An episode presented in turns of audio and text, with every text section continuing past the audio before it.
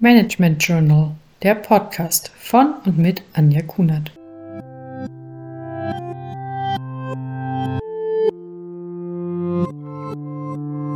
Hallo, mein Name ist Anja Kunert.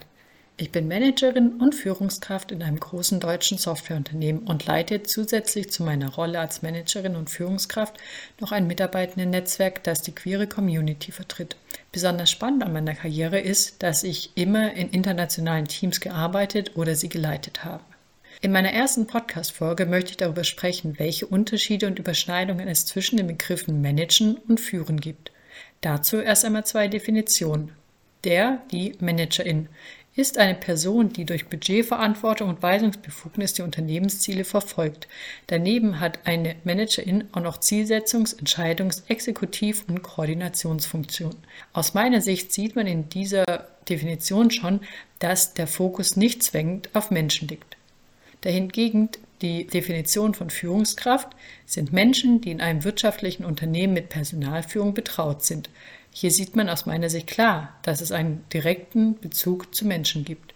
Aus meiner Sicht muss man als Führungskraft immer sowohl managen als auch führen.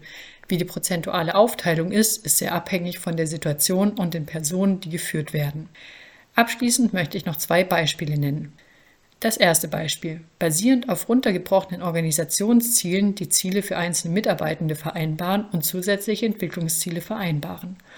In diesem Beispiel gibt es zum einen die Managementaufgaben. Ja, das ist klassisch Ziele herunterbrechen und formale Zielvereinbarungsgespräche nach Regeln des Unternehmens führen. Aber auch Leadership-Aufgaben sind hier zu finden.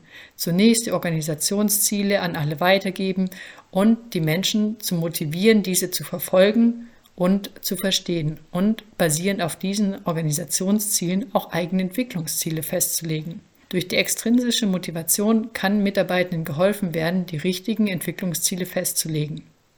Ein zweites Beispiel ist das Genehmigen von Urlaubsanträgen, die zu Konflikten führen und entstandene Konflikte lösen. Hier ist zunächst der Management-Teil, das reine Genehmigen von Urlaubsanträgen. Die Urlaubsanträge folgen einem gewissen Prozess, der unternehmensspezifisch ist. Allerdings kann es hier sehr schnell dazu kommen, dass großer Führungsaufwand nötig ist, wenn gewisse Urlaubsanträge zu Konflikten führen, weil Mitarbeitende zu einer gleichen Zeit, wie zum Beispiel den Sommerferien in einem Bundesland, einen Urlaub beantragen möchte.